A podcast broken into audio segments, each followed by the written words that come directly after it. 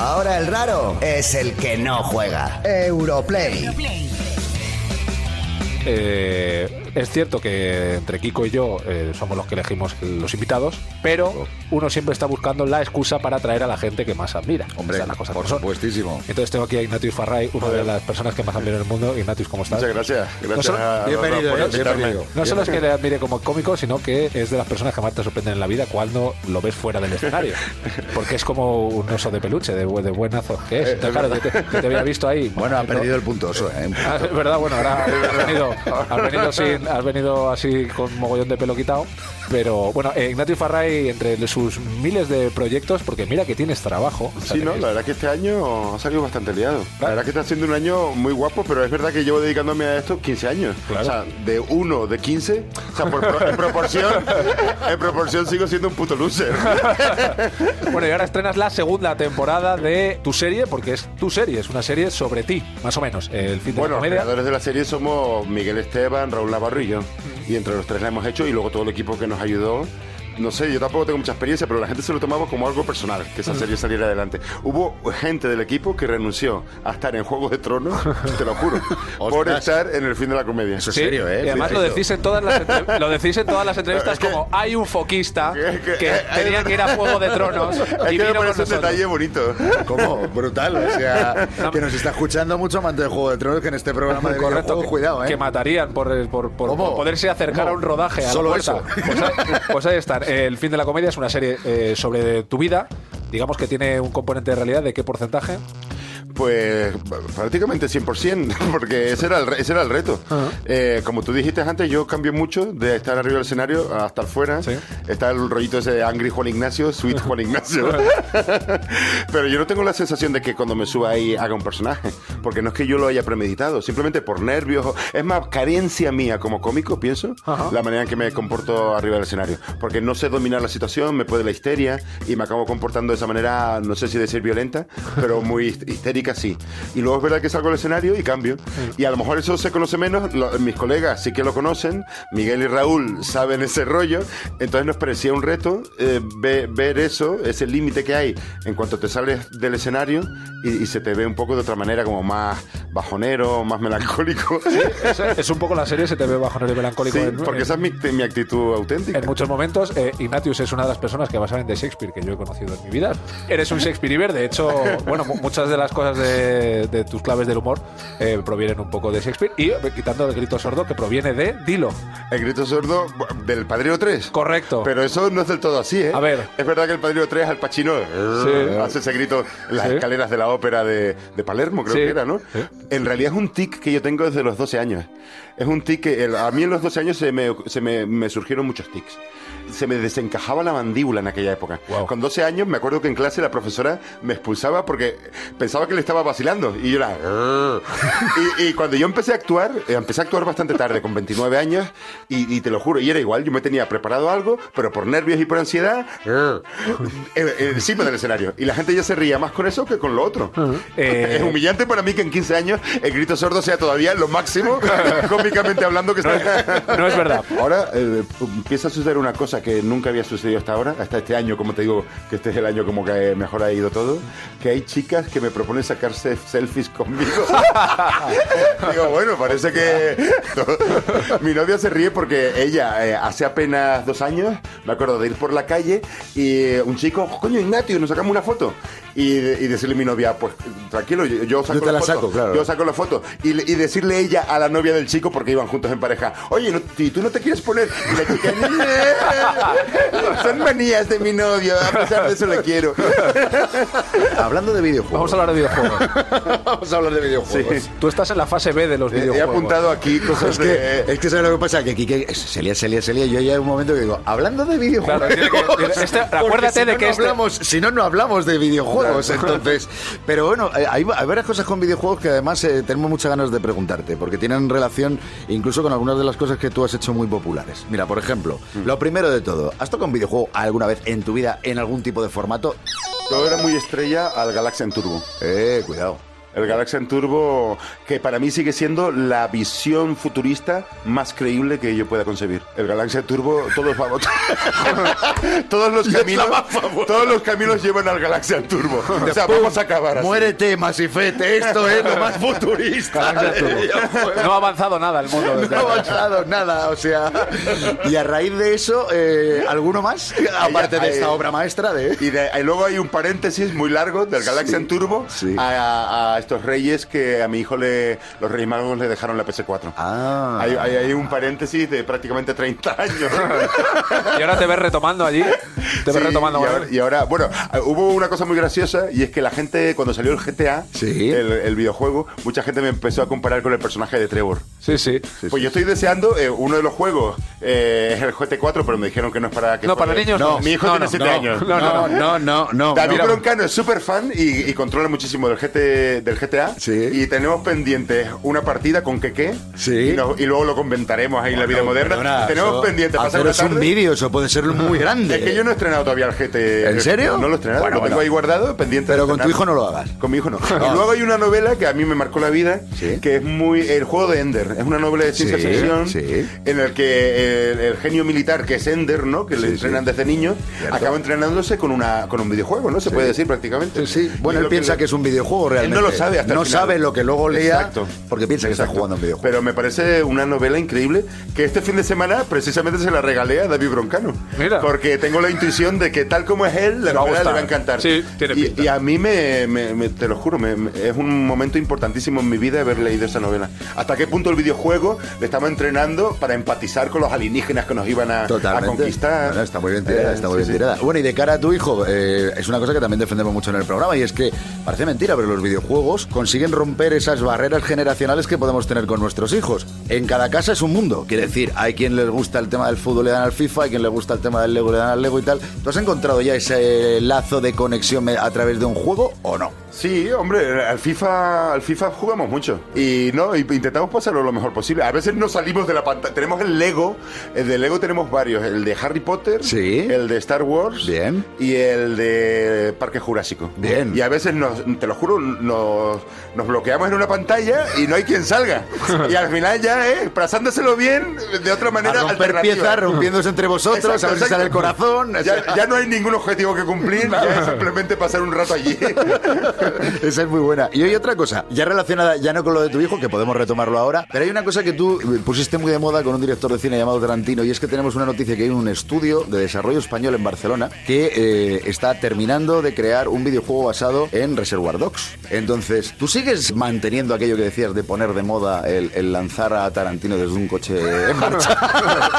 Porque yo cuando vi el otro día la noticia me acordé de ti, digo, pues como sigue esto de moda, la liamos, ¿eh? Yo llegué a proponer que se pusiera de moda tirar a Tarantino de un coche, Un coche en marcha, claro. Yo cuando vi esta noticia digo, ¿qué consejo les damos a unos chicos que han decidido hacer una película Exacto. de Tarantino? Que se ¿Qué- convirtiera en una pequeña tradición, incluso en bodas. En bodas, sí, te- Que, que el padrino fuera el encargado de traer a Tarantino para tirarlo de un coche en marcha en señal de compromiso con la novia. O sea, yo, yo soy gitano y vengo a tu casamiento a tirar a Tarantino de un coche en movimiento.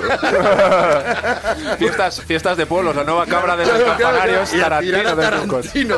Pero una cosa, ¿pero esto viene por un odio real o porque dijiste, hoy te ha tocado a ti, Tarantino? Sí, me dio rabia. Las cosas cuando empiezan a ser mainstream, de alguna manera pierden algo de encanto, que es ridículo porque sigue siendo un crack eh, Tarantino.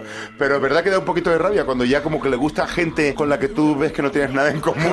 Pero bueno, eso es la vida. Sí, sí, sí. Eso es la vida. Me acuerdo cuando Totalmente. salió La Hora Chanante, había muchos talibanes de La Hora Chanante. Que cuando ¿Qué es eso de muchachada nui? No Exacto, cuando salió nada. Muchacha Chanante con más medios, mejor Era hecha, mejor, era más mejor. profesional todo. Querían no, esto, esto es una mierda. Pero muchachada Nui sí es mejor que la. No, no. Esa, esa es la realidad. Luego ya después son otras cosas. Pero muchachada Nui es mejor que la hora chanante. Bueno, eh, vamos a parar un segundito, Sí. ponemos una canción y vamos a hablar de odio. Porque en este programa nosotros a los haters los hacemos venir y les damos cariño. Que ya te lo vamos a contar. Seguimos con Ignatius Farray, el fin de la comedia, Comedy Central. Está en vídeo bajo demanda ahí en Movistar Plus. Sí, se empezó a ver verlo. este fin de semana ya. Sí, señor. Sí, señor. Y es- Movistar. Ignatius, ¿tú tienes muchos haters? Sí, sí que tengo. Noto que a, a mucha gente le gusto y me dan mucha complicidad y mucha confianza. Y hay gente que no les gustó nada. ¿Y has recibido algún mensaje de odio que hayas dicho, hostia, tío, tú muy bien? Hostia, te puedo leer uno. Es que no lo vas Sí, las mitades. Es que me llegó, me llegó anoche, puedo sacar el móvil. Vamos a ver. Adelante, adelante, En este momento, más. Farray desciende a su. Esto, es muy fresquito. ¿eh? última, última hora, última hora del odio. Es que el otro día se me escapó en el programa de radio, di mi número de teléfono y mi email. fastidies. y ahora me tienen frito. y ahora van a por mí a lo loco. Pero ¿por qué haces eso, Ignatius? tío? ¿Diste tu número de teléfono? Eh, sí. Y lo Y la mejor de todo no es esa pregunta, lo mejor es ¿y no te has cambiado el número? Claro. O sea, lo mantienes. No, porque esa es la actitud de la comedia underground. No, no, que claro, claro. hemos, hemos llevado esta performance, la vamos a llevar hasta el final. Exacto. Aunque me cueste la vida. Sí que este apartado de hater nuestro es una moñada en comparación No, con lo, que de- hace Ignatius. O sea, esto lo es de- eso. Lo de Ignatius es otro nivel. Esto ya está, vamos. Así lo encuentro porque lo, lo quise que mantener porque era muy bonito. a mí es que estas cosas me hacen gracia en el Que sí, fondo. que- no, no, O sea, la gente que va muy a tope contra mí. A Ignatius había que cuando tuve preguntarle- movida con Juan Echanove por Twitter. Sí, también, Él me ver. respondió también de una manera. La primera frase que hice refiriéndose a mí era: Ese cobarde que se esconde Sí. detrás de ese avatar. pues el de la foto soy yo. Tienes ese mensaje de odio. ¿Qué Pero decía? era saco, ¿Qué era. decía? Empezaba como, eh, Ignatius, ¿eres tú? ¿Este es tu número auténtico de teléfono? ¿De verdad? ¿Estás ahí? Y luego ya se, se venía arriba, ¡hijo de puta, te voy a machacar! Pero, lo- Pero ¿qué te daba, ¿te daba algún ¿Me motivo? Eh, no, gratuitamente. Ah, muy bien. Ya te digo, si no, estas cosas a mí no me caen mal. Yo- a- a- hubo una época, en la chanante precisamente, se llegó a recibir un, un mensaje en Paramount Comedy en el chat. Un fan de la hora chanante escribió: Es muy guay la hora chanante, me parece muy gracioso el programa, pero ¿hasta qué punto se puede decir que sea ético utilizar a discapacitados mentales para hacer sketches? Eh, refiriéndose a mí, al personaje del loco de las. Claro, porque yo ahí no tenía diálogos, yo salía era. a lo loco. Qué maravilla. No se puede decir que fuera hater, porque No, el, el no, no, desde la bondad. conocimiento. Desde la bondad. Bueno, vamos a escuchar nuestros mensajes, nuestra, la gente que nos odia a nosotros, que es un odio muy light comparado con esto. Vamos con el primero. Hola, soy Jorge de Zaragoza. Quería comentar eh, el último episodio que se ha vivido con una de las actrices de captura de movimiento del videojuego Mass Effect Andrómeda, a la que se le ha culpado de las malas animaciones del juego y que ha sufrido incluso acoso por parte de muchos jugadores a través de las redes sociales. La verdad me parece lamentable que se haya llegado hasta este extremo cuando probablemente la chica ni tenga culpa del asunto. Luego nos quejaremos cuando los desarrolladores no nos hagan caso al solicitarles cambios en sus juegos. Por este camino mal vamos.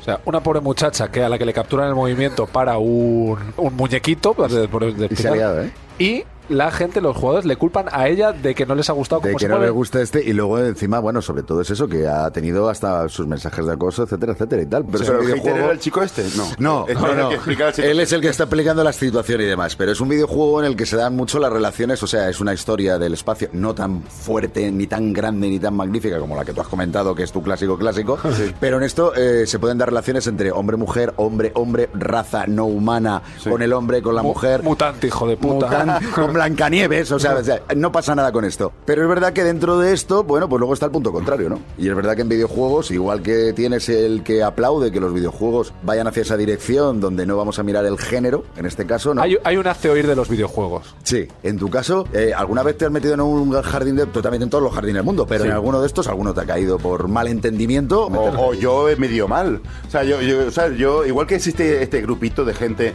que no tiene derecho a ofenderse porque que lo único que buscan es darse importancia a sí mismos, pero que en el fondo no llevan razón, igual que existe ese grupito, también pienso que un cómico puede meter la pata y pasarse de la raya y, y yo a mí a mí me ha sucedido, yo lo he hecho y no es bonito, y no es bonito, y te lo juro que lo paso mal y tengo muchos remordimientos y, y también hay que darse cuenta de la cantidad de gente inocente que yo he tenido que ofender injustamente para aprender a medir eso. es correcto. Gracias, gracias a toda esa gente que cayó por el camino, ahora soy un cómico de éxito. Gracias, dale la- efectivamente, aprovecho para agradecerles. Pero claro, ese sufrimiento. así se han construido todos los imperios. Sí, mucha, mucha sangre y mucho sufrimiento. Eso ha sido así siempre. Vamos con el segundo mensaje, hater. Hola, muy buenas. Mira, soy Ismael de Guadalajara. Eh, He de decir que no me gusta nada el nuevo formato que tenéis ahora en los concursos. Ahora todo es mucho más mecánico y no se molaba mucho más cuando la gente tenía que currárselo y era más meritorio lo de ganarse el premio que como lo tenéis ahora montado, vamos. Tío, a ver, nos hundíais, nos hundíais en la miseria con mensajes No de sois la mierda. Eligiendo ganadores. Nada, porque Claro. pedíamos en plan creatividades, gente, haz una foto con tu perro, haz cosas, entonces elegíamos pues un criterio subjetivo. Claro. Y, to- y todo el mundo que no ganaba no. le parecía mal automáticamente no ganar él, ¿sabes? tenéis ni idea, Entonces, tal. era como- entonces decidimos que los concursos iban a ser una cosa más mecánica. Y entre todos, pues sorteamos de juegos y cosas que regalamos aquí. Y ahora me vienes a decir eso, amigo, que echas de menos lo de antes. Yo creo que lo que en el fondo sabes lo que están haciendo, quieren que vuelvan los haters. Claro. O sea, lo está haciendo aposta como vuelvan a hacerlo otra vez porque teníamos esto era una no te lo puedes imaginar, daba miedo hacer un concurso. Sí, Hostia. y, hubo un momento que seleccionar un ganador ya era de, de acongojarse todos. Mucha de, tensión. eh, si elegís este porque si eliges este otro. Hubo- a trolear. Mira, no, no, a Un día, o sea- uno de los ganadores resultó haber sido concursante de Operación Triunfo o Sí. algo así. Y entonces la gente nos echaba en cara que cómo habíamos elegido a ese tío, que desgraciadamente nosotros no, No sabíamos, sabíamos. quién era ese No señor. sabíamos. ¿Cómo elegís a ese tío que seguro que tiene mucho dinero y se puede pagar el juego? Y decía, Y no, no, no, y nos pidieron que a la hora de seleccionar, por favor, que intentáramos dárselo a quien menos tenga. Claro, Pero dices, ¿Cómo le ¿y- echa en Twitter? ¿Sabes? Que el que más tiene es Claro, el que ¿y no qué quieres que hagamos? Pues ese nivel, ese nivel. Pues ahora este nos dice que no, que quiere volver a lo otro. Pues no, amigo. No tiene pinta de que vayamos a O volver a mejor eso. todavía, Ignatius, decide tú, ¿qué Claro. hacemos? O, es que yo, por- es que muchas veces estás en la pinza y, y lo que Claro. dices, ni de una manera ni de ¿Qué otra. hacemos? Tú, a por ti te- te la suda. Yo, yo con- eh, cuando tenía la barba, que me afeité el otro día para hacer la gracia de promocionar la, serie y tal, eh, claro, la- con las pintas que yo tengo, la gente, ¡eh, puto loco! No sé qué, tal. Bueno, me afeito la barba, eh, que buscando la normalidad, y los comentarios, me pongo una foto en Twitter y empiezo a ver comentarios, cura franquista pedófilo. o sea, buscando la normalidad consigo algo más monstruoso. Bueno, entonces, ¿qué hacemos? ¿Mecánico y que participe mucha gente? O creativo. ¿O creativo y que nos hinchen en, en- en Twitter los haters? ¿Qué decides? Pues, creativo. Creativo, que nos linchen. ¿Qué te gusta? ¿Qué te Que gusta haya- un que haya linchamiento? tensión ahí. Pero te vienes a echarnos una mano a elegir al ganador. Correcto, ¿eh? te los mandamos. Hombre, y luego te los mandamos a tu cuenta de Twitter. Eh, bueno, Ignatius, no te vayas, que tenemos una prueba para ti. Volvemos. Ahora el raro es el que no juega. Europlay. Europlay. Hotel and. Eh, Ignatius Barray ya se ha puesto las eh, PlayStation VR y está Oh, Dios mío. Estoy pasando muy mal. y está viendo, está dentro de la casa de los, Eh, los los Baker. Baker. ¿Sale una X? ¿Le doy a X? Dale, sí, sí. dale, a ver qué sale. Bueno, se lo ha puesto en polaco porque Ha puesto el texto en polaco. lo- está en sin polaco querer. porque él, pues bueno, es Ignatius y hace cosas en polaco. Vete moviéndote por la habitación, Ignatius, y nos vas contando un poco qué ves. Pues hay Eh, uno- bueno, es como una habitación como muy desastrosa, antigua, de una casa vieja. Sí, ¿verdad? Y tal, está todo hecho polvo. Has- Tranquilo que es una caja de fusibles solo.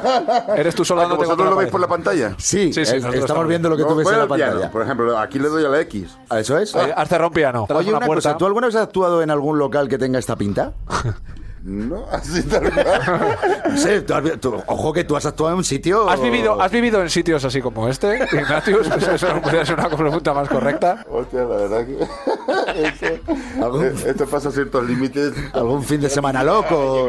Ignatius avanza por un pasillo. Increíble, tío. Sí, sí, estás en- dentro de la casa de los Baker. ¿Hay, hay algo de porno?